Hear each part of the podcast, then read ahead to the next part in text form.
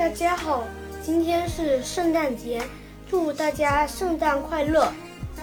我们今天接着来讲三十六计中的第十三计——打草惊蛇。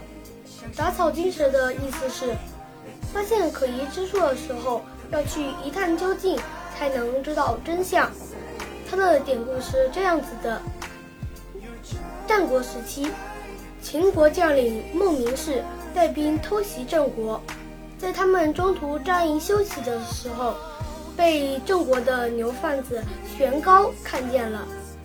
玄高想要回郑国报信，但他觉得不行，因为玄高骑牛，秦国的士兵骑马。等到玄高赶赶到郑国。郑国早就被攻占了，于是他换上一身干净的衣裳，大摇大摆地牵着牛群去见孟明视。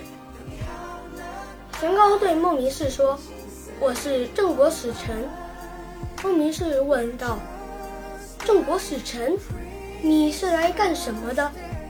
玄高说：“郑国的国君听说您要光临，特意让我献上十二头牛。”来慰劳您和您的将士们。玄高把十二头牛给了孟明视后，就出去了，只留下孟明视和他的将士们。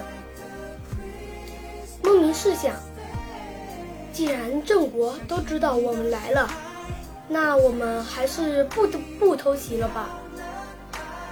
于是，秦国决定撤退。